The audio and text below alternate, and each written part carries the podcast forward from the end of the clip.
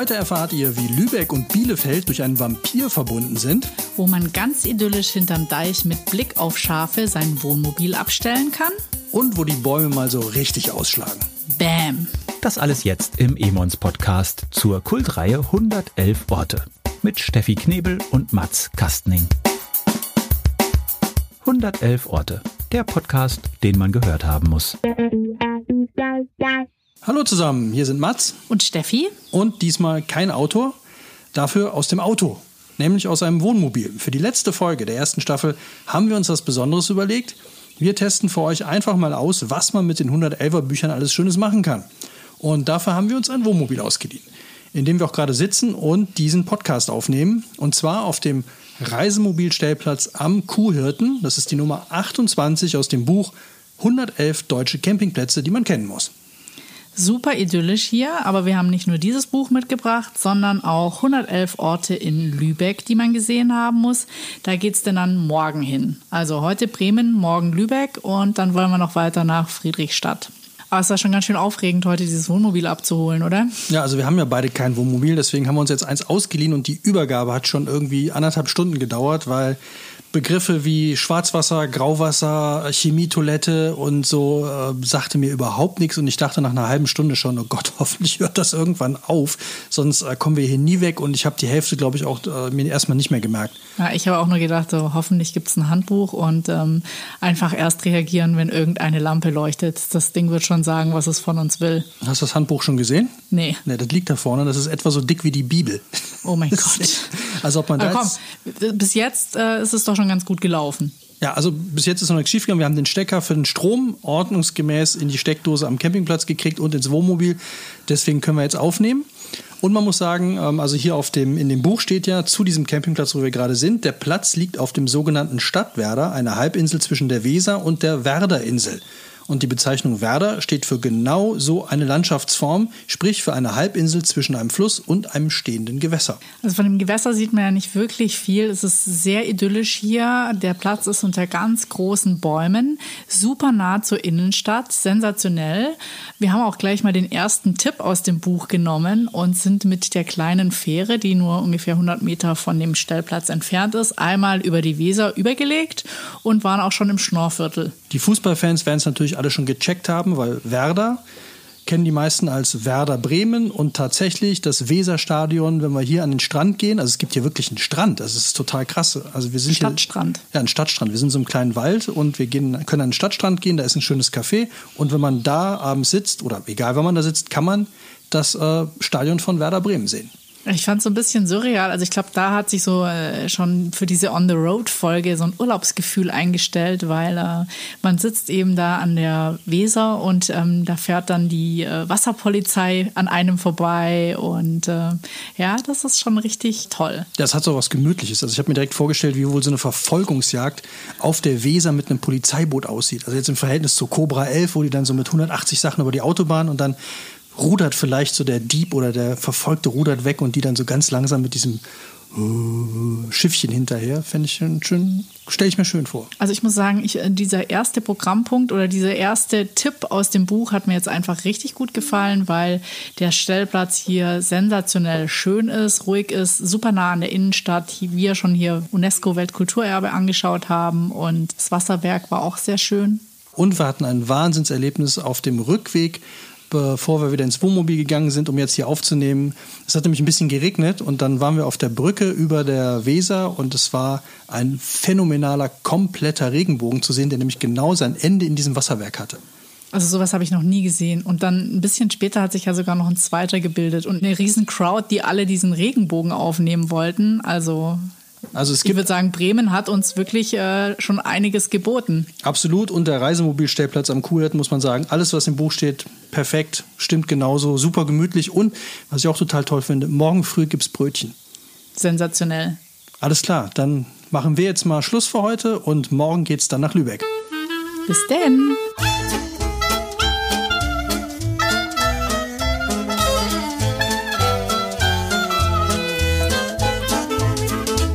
So, jetzt stehen wir in Lübeck. Es war ja schon ein bisschen aufregend mit dem Einparken. Wir kamen uns ja vor wie die totalen Laien, Sind wir ja auch. Also das Ding ist halt riesig. Ich habe mich echt total vertan, als wir das ausgeliehen haben. Stand sechs Meter und jetzt mit den Fahrrädern hinten dran sind das 6,48 Meter oder so. Das ist echt, das ist richtig viel.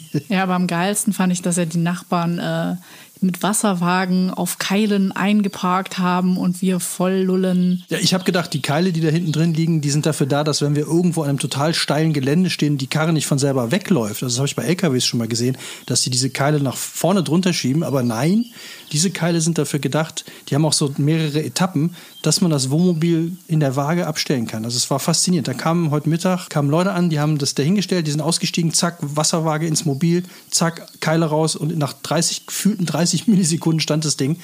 Dafür habe ich mir jetzt schon mal die ähm, Wasserwagen-App runtergeladen. Ja, die werden noch echte Pros hier. Okay, kommen wir jetzt zu Lübeck, weil eigentlich so unser Hauptspot oder unsere Hauptattraktion dieser Folge ist Lübeck.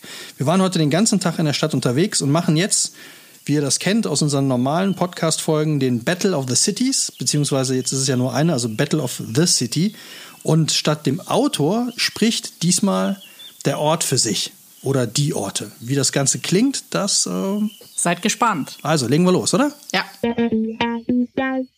Lieblings. Los geht's mit der Nummer 25, die Löwenapotheke. Mein Name ist Markus Niendorf, ich bin Apotheker in vierter Generation und leite dieses Unternehmen eben seit 1992. Mein Urgroßvater gründete, sondern übernahm die Apotheke, kaufte die Apotheke 1898. Da war die Apotheke bereits schon äh, 80 Jahre ungefähr alt und ähm, dies Apotheken, diese Apotheke befindet sich eben in einem der ältesten Bürgerhäuser Deutschlands. Und das war eine, ein Satz, mit dem ich sozusagen aufgewachsen bin. War in der zweiten Klasse, wo meine Mutter mir dann erzählte, ja, dein Vater hat das älteste Bürgerhaus von Lübeck. Das fand ich natürlich als neun, acht, neunjähriger großartig. Und irgendwie war das so, dass auch mein, mein Sinn für Altes, also für, für alte Architektur, für die Lübecker Architektur immer, also schon sehr früh ausgeprägt war und ähm, diese ganzen Geschichten, äh, also die, die, dieses alte Gebäude hat mich sozusagen auch Pharmazie überhaupt studieren lassen. Also es war so ein gewisser väterlicher Wunsch. Ich wäre sonst vielleicht eher Architekt geworden, aber ich habe dann eben nach einer gewissen Zeit, in der ich eben die Apotheke leitete, mich gefragt, was ist eigentlich äh, der Kern des Apothekers sein und ist das mein Ziel, bis an mein Lebensende äh, Aspirin, nur Aspirin zu verkaufen und Rezepte einzulösen und im Zweifel eben, weil man es heute kann, zu schreien, ich bin der Billigste und ich, ich wollte also neue Wege gehen und habe dann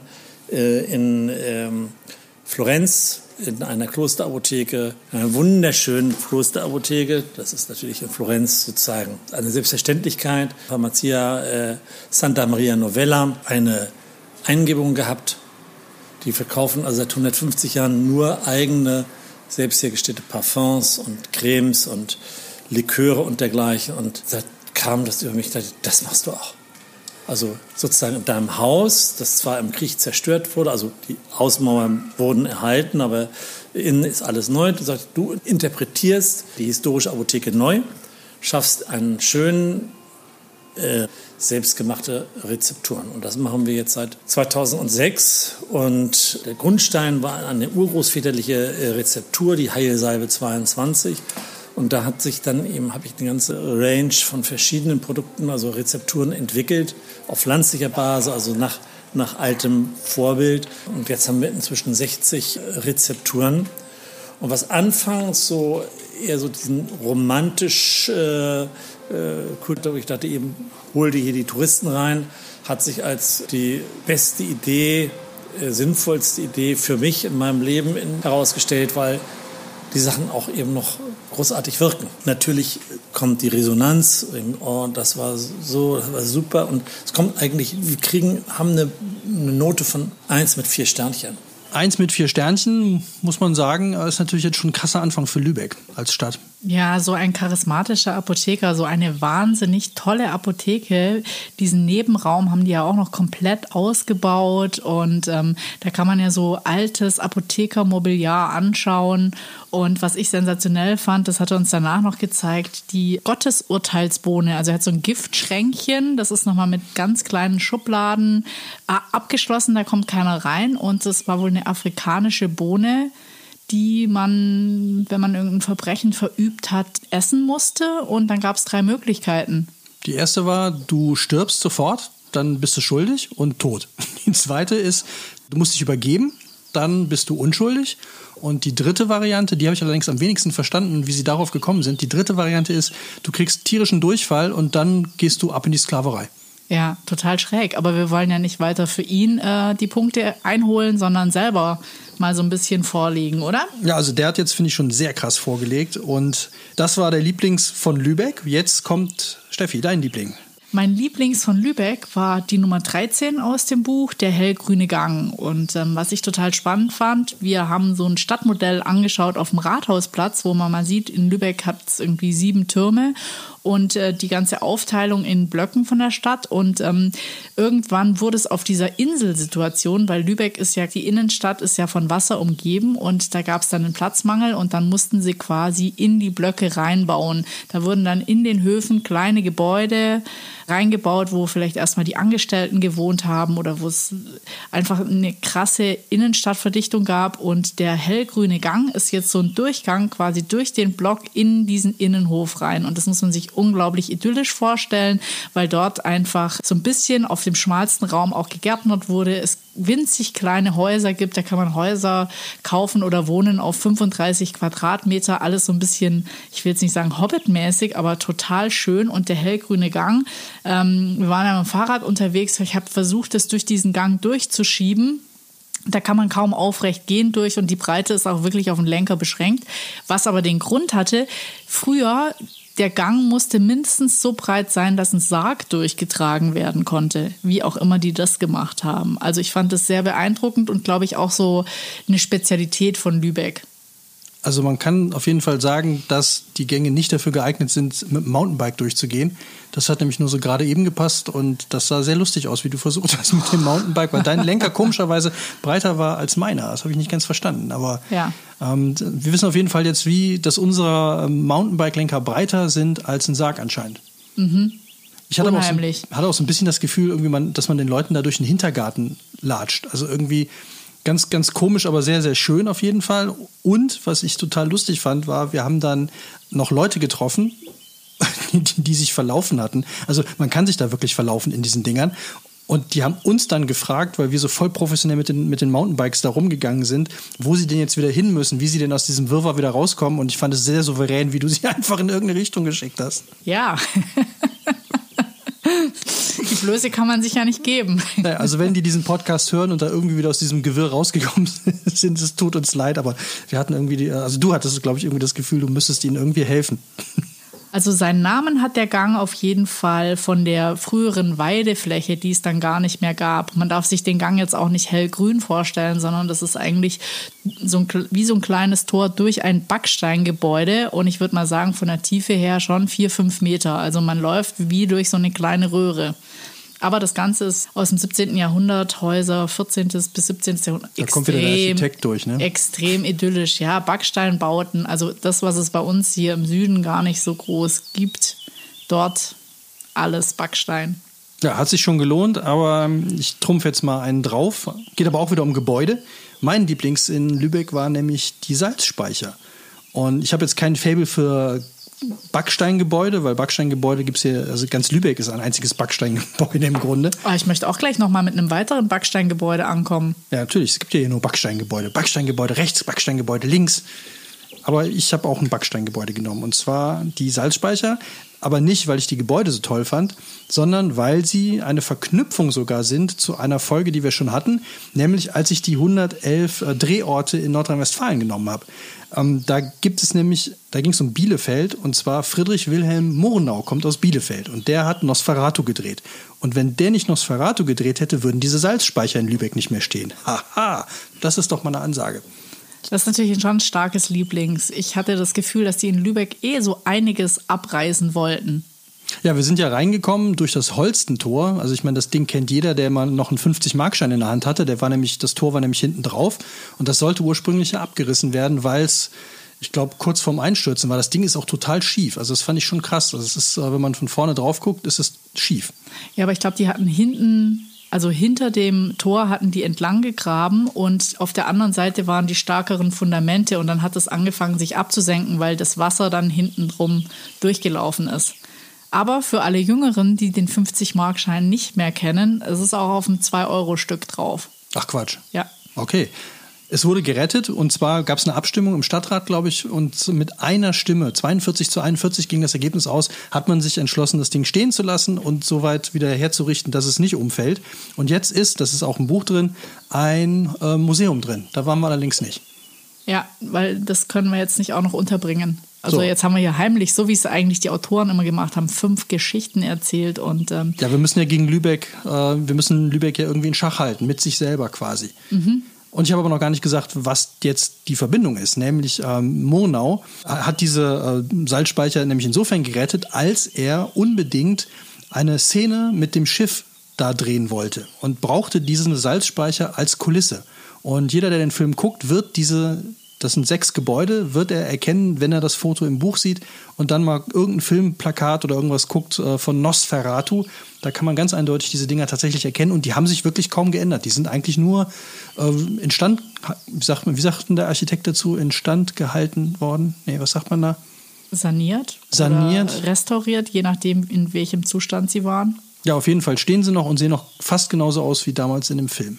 Aber ich, ich finde, es sieht eh so ein bisschen, wenn man eben diese Backsteinarchitektur nicht gewöhnt ist, sieht das Ganze aus wie so eine Filmkulisse. Das sind halt so Stufenerker, sechs relativ einheitliche Gebäude und davor Wasser. Man kann sich, glaube ich, auch ein Schiffchen ausleihen und ähm, da einmal entlangfahren. Diese ganz kleinen, die man auch ohne Führerschein machen kann. Also man kann da auch sehr schön Kaffee trinken vor dieser Kulisse oder halt mal den Film schauen. So, und die ist auch direkt, wenn man durchs Holstentor durch ist, direkt rechts sind die Salzspeicher.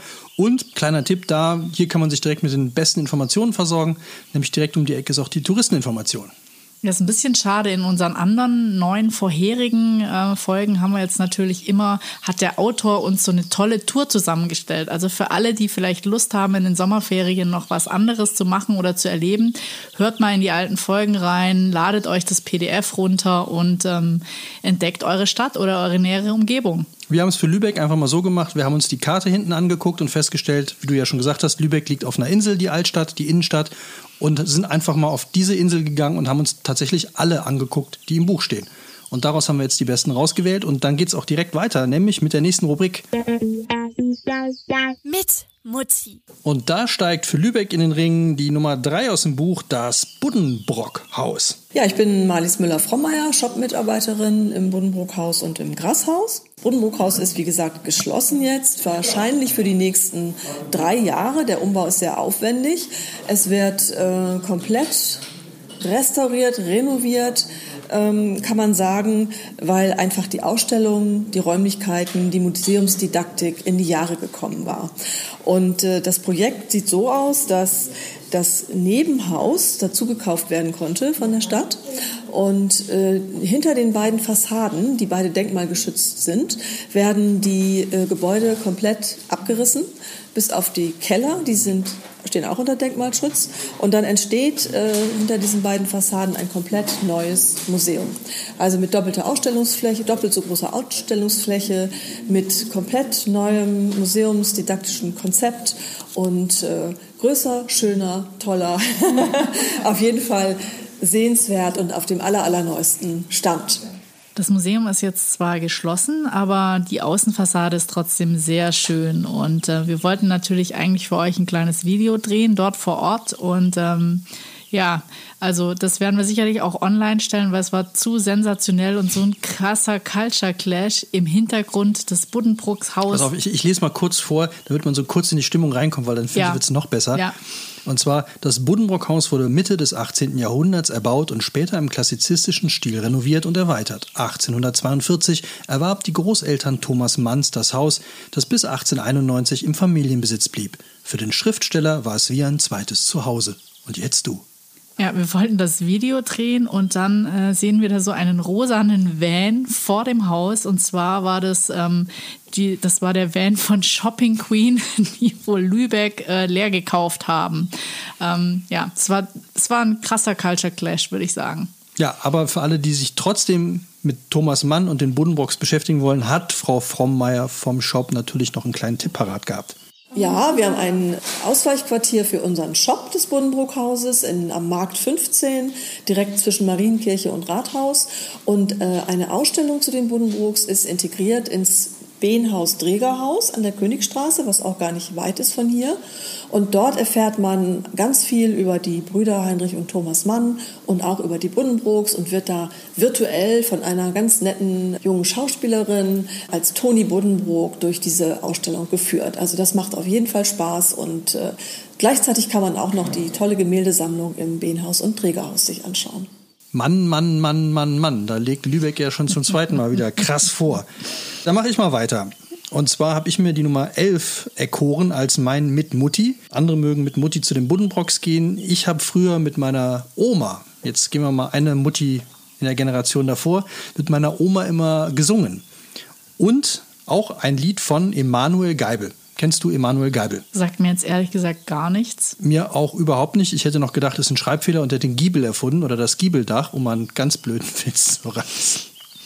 Aber nee, ich kannte den auch nicht, aber er ist tatsächlich Lübecks erfolgreichster Lyriker seiner Zeit gewesen, also 19. Jahrhundert.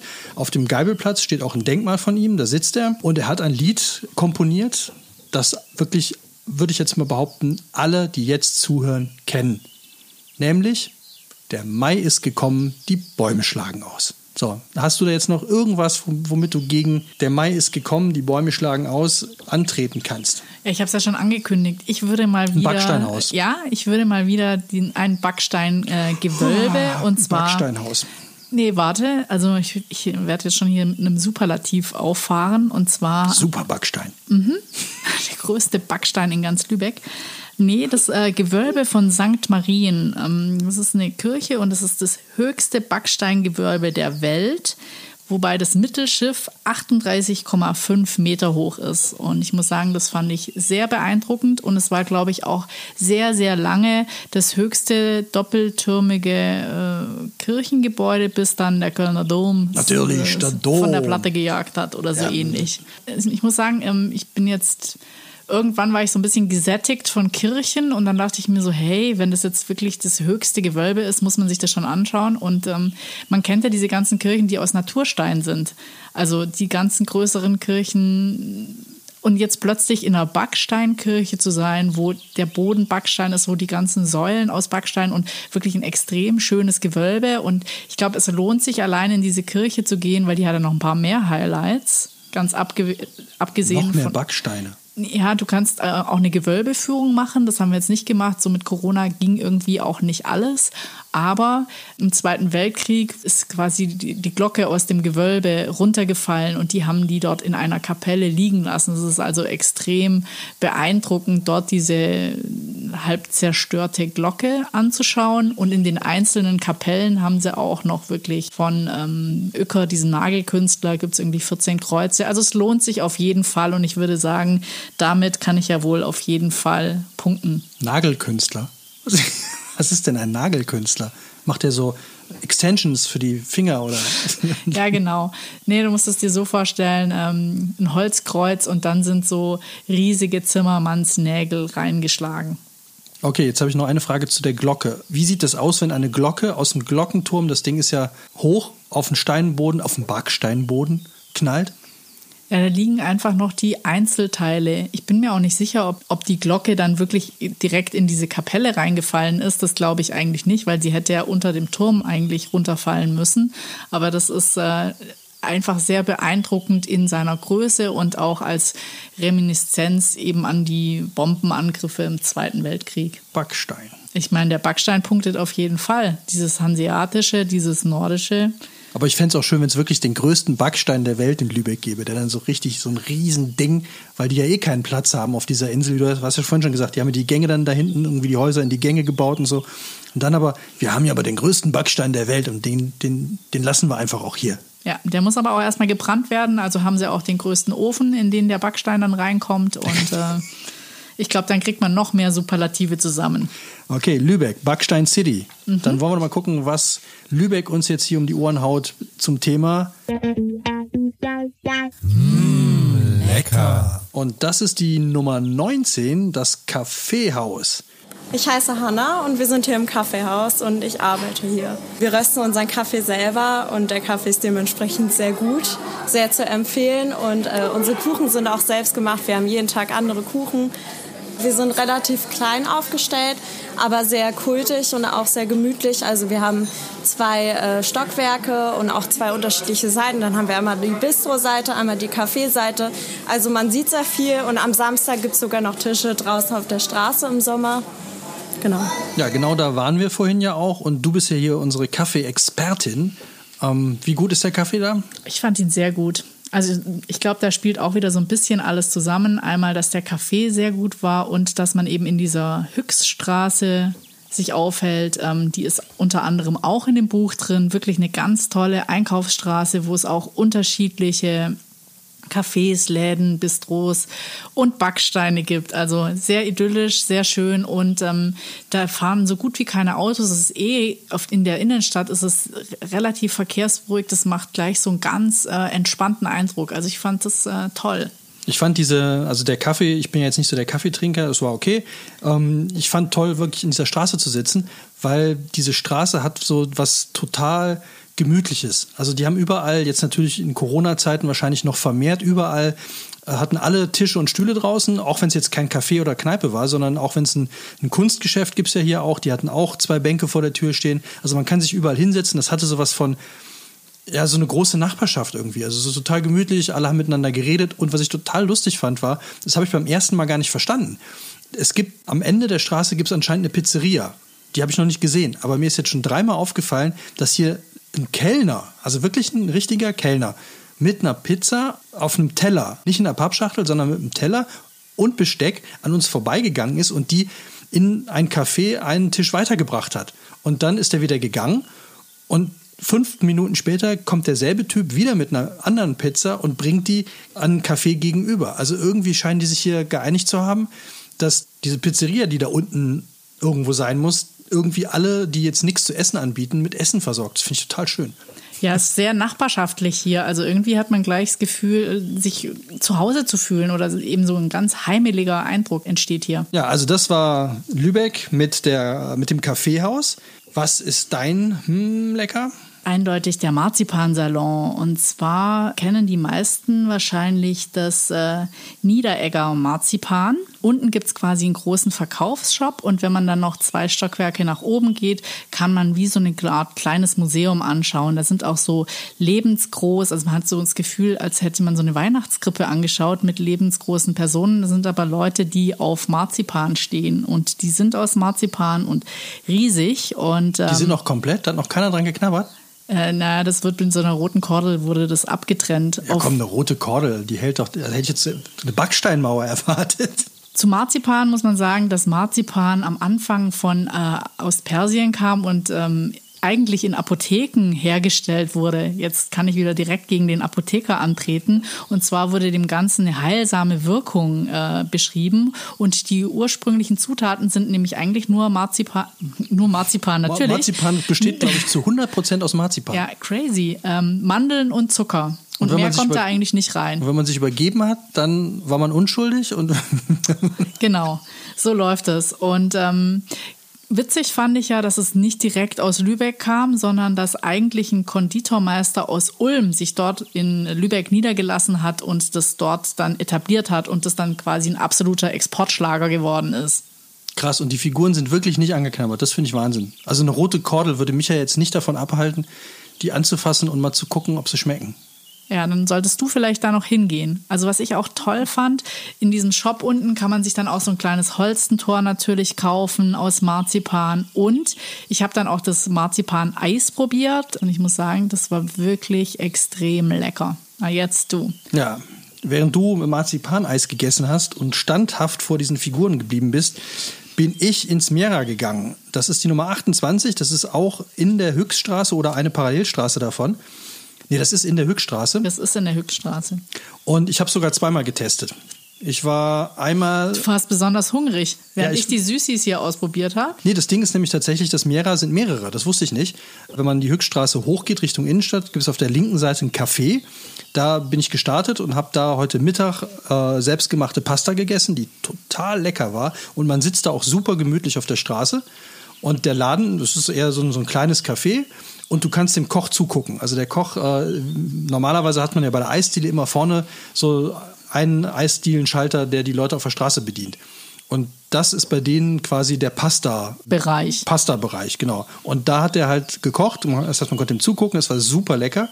Und dann bin ich, bevor wir vorhin zurückgegangen sind, bin ich nochmal in die andere Seite. Ins, das, das ist, glaube ich, das eigentliche Mera. Das ist nämlich ein total schönes Restaurant mit einem Innenhof, also mit einem Biergarten-Innenhof, wo man an einem Teich sitzt. Und das ist einer dieser Hinterhöfe, die du vorhin beschrieben hast, wo man dann, und das finde ich total, das war ein super Blick, man konnte von dem Tisch, an dem ich gesessen habe, konnte man über die Mauern auf die Kirche gucken. Das heißt, man hat die Kirchtürme gesehen und hat da gegessen und die haben vorne im Laden auch wieder eine Theke und die machen da Tapas.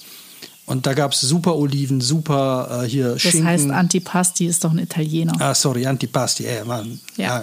Okay, Antipasti und man konnte sich da den Teller selber zusammenstellen. Und das war super lecker. Und dann habe ich beim Rausgehen, bin ich dem Chef in die Arme gelaufen. Ich bin raus, er ist rein und wir haben uns quasi fast umgerannt, weil er etwas hektischer war. Und dann wollte ich ihn auch direkt mal fragen und dann meinte er, er hätte keine Zeit, er müsste seinen Schlüssel suchen. Und ich so, hey, was sucht er denn jetzt für einen Schlüssel? Und dann habe ich gesehen, dass die ganze Familie, also seine Familie saß in einem äh, Jeep vor dem, vor dem Lokal und die wollten wohl losfahren und die Kinder waren schon am Quengeln und er hatte den Autoschlüssel anscheinend verlegt. Meinte dann aber, ja, wenn ich Lust hätte, dann könnte ich äh, morgen noch mal vorbeikommen, dann könnte er mir noch was erzählen. Also wir haben jetzt noch die Chance, morgen noch mal ins Mera zu gehen und noch mal mit dem Chef zu reden. Es klingt auf jeden Fall total lecker.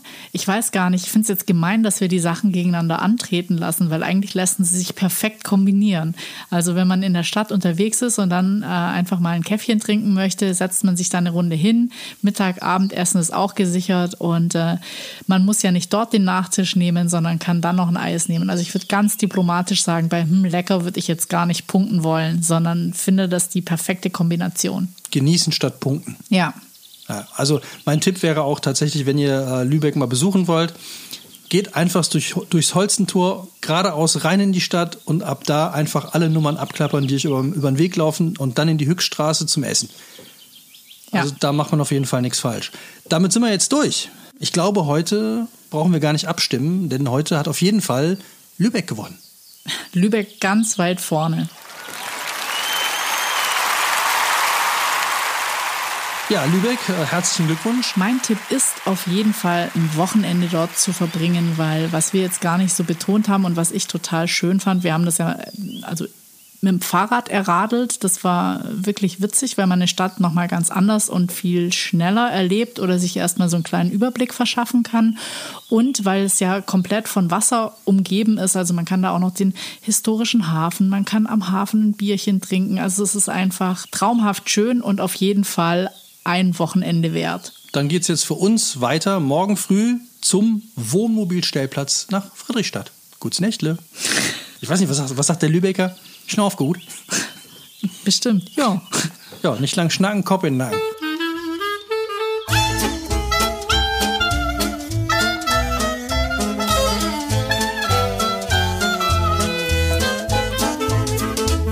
So, jetzt sind wir hier mal richtig im Norden angekommen, also gefühlt viel mehr Norden als Lübeck.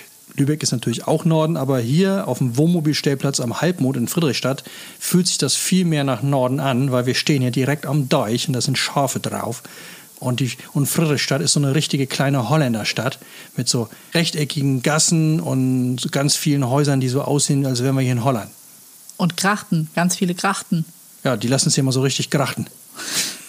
Erstmal vielleicht zum Campingplatz, oder? Wir wollten ja eigentlich auf Deutschlands kleinsten Campingplatz, den es überhaupt gibt. Da gibt es allerdings nur fünf Stellplätze und ähm, da hätten wir uns noch besser vorbereiten müssen und anrufen oder zumindest reservieren. Ja, da hätten wir die Familie Basener getroffen. Allerdings haben wir da eine Mailing geschickt und die waren leider komplett ausverkauft, was natürlich jetzt bei fünf Stellplätzen auch nicht so äh, lange dauert. Ja, deswegen haben wir uns eine Alternative gesucht. Was hier steht, das Highlight des Wohnmobilstellplatzes ist die Ver- und Entsorgungsstation. Wir hatten ja ganz am Anfang schon mal erzählt, dass es Grauwasser, Schwarzwasser, chemische Toiletten äh, und alles Mögliche gibt. Und das Ding ist ja, wir haben ja auch das Problem jetzt, wir sind jetzt auch schon drei Tage unterwegs. Wir haben da Wasser hier drin, wir spülen damit, wir benutzen es, um Kaffee und Tee zu machen. Das muss man irgendwann wieder auffüllen. Und das gebrauchte Wasser, das ist nämlich das Grauwasser, wenn keine Chemie drin ist, das muss irgendwo wieder weg. Das wird unten in einem Behälter gesammelt, den können wir ablassen. Und das ist ganz toll geregelt hier, weil man kann nämlich, wenn man den Stellplatz verlässt, das habe ich schon gesehen, durch so eine Art, sieht aus, von vorne sieht es aus wie eine Waschanlage, also wie eine LKW-Waschanlage. Da fährt man rein und dann hat man direkt unten drunter, kann man ähm, das Wasser ablassen und dann hat man links direkt ein Reinigungsding für die Chemietoilette und da kommt auch ein Wasserschlauch raus, um den eigenen Wasserkanister wieder voll zu machen. Also das ist hier total toll geregelt und ist auch im Preis mit drin. Ich glaube, du bist da schon total angekommen in dieser Wohnmobil-Community. Du, ich fand am krassesten die beiden, die heute Mittag hier angekommen sind. Die sind hier angekommen, haben ihr Wohnmobil geparkt und haben dann, nachdem sie natürlich wieder mit der Wasserwaage alles genau ausgemessen haben, die Treppe ausgefahren, einen kleinen Teppich davor gelegt und rechts und links erstmal Blumenkübel aufgestellt. Das fand ich großartig. Also ich muss sagen, ich verstehe auch, dass dieser Campingplatz im oder Wohnmobilstellplatz im Buch ist, weil am Anfang dachte ich noch so auf einem Busparkplatz gelandet, weil da so riesige Wohnmobile waren, dass ich dachte so, was weiß ich, Bon Jovi hat hier so seinen Servicewagen stehen lassen. Also das fand ich so sehr merkwürdig mein Highlight an diesem Campingplatz war A, dass diese, dass man, man steht da und die Schafe laufen über den Damm, also es mäht die ganze Zeit und ähm, die Atmo ist halt schon sehr witzig. Und die haben einen Foodtruck hier geparkt. Also von wegen Kochen im Wohnmobil und so weiter. Den Foodtruck haben wir ja gleich mal ausprobiert. Richtig gute Burger. Und was natürlich ein Wohnmobil nicht liefern kann, außer ich meine, also ich glaube, das sind auch die Geissens da hinten. Hast du den Typ gesehen vorhin? da sitzt so ein, das ist ein Wohnmobil, das hat wirklich Nightliner-Größe. Also der hat da bestimmt einen Whirlpool drin und unten einen Porsche oder so. Das ist ein Riesending. Ich möchte gar nicht wissen, was das kostet. Und der saß halt auch vor seinem Wohnmobil, aber ich glaube, selbst der hat nicht das, was wir gleich machen werden, uns nämlich ein frisch gezapftes Pilz holen. Mm. So, das war's dann erstmal. Wir haben jetzt hier die zwei Campingplätze getestet, wir haben Lübeck für euch getestet und wir werden jetzt eine Sommerpause machen bis Oktober. Dann geht es mit Staffel 2 weiter. Aber wir wollen euch natürlich nicht alleine lassen die ganze Zeit. Das wäre ja unfair, weil wir reisen jetzt weiter und wir werden alle zwei Wochen eine kleine Mini-Folge von da absetzen, wo wir gerade sind. Irgendwo in Deutschland auf jeden Fall. Wir werden, glaube ich, einmal quer durch Deutschland reisen und in der Folge könnt ihr dann mitraten, wo wir genau sind. Wir werden da auch immer ein paar Fotos und ein kleines Filmchen zu veröffentlichen. Und wer herausfindet, wo wir sind und unsere Frage beantwortet, der kann dann natürlich das entsprechende Buch gewinnen. Wir verlosen ja auch die beiden Bücher von heute, und zwar die 111 Campingplätze und Lübeck. Aber wir haben nur zwei. Normalerweise haben wir immer drei. Oh, verdammt. Dann machen wir doch noch einfach ein kleines Biertasting mit 111 deutschen Bieren, die man getrunken haben muss. Weil, wie schon gesagt, hier an der Craft Burger Bude gibt es frisch gezapftes Dittmarscher Pilsner. Und das ist im Buch mit drin. Also, Prost! Prost! Diesmal machen wir es dann noch ein bisschen anders. Wenn ihr die Bücher gewinnen wollt, schreibt uns auf Facebook oder Instagram, welches euer Lieblingsort in Lübeck ist. Denn Lübeck gewinnt auf jeden Fall. Und bis dahin nicht vergessen, 100 Biere sind, äh, äh nee, Quatsch, äh, 100, 100 Orte sind 11 zu wenig. wenig. Macht's gut und habt einen schönen Sommer. Tschüss. Ciao. 111 Orte. Der Podcast, den man wiederhören muss. Konzept und Produktion Audiotextur.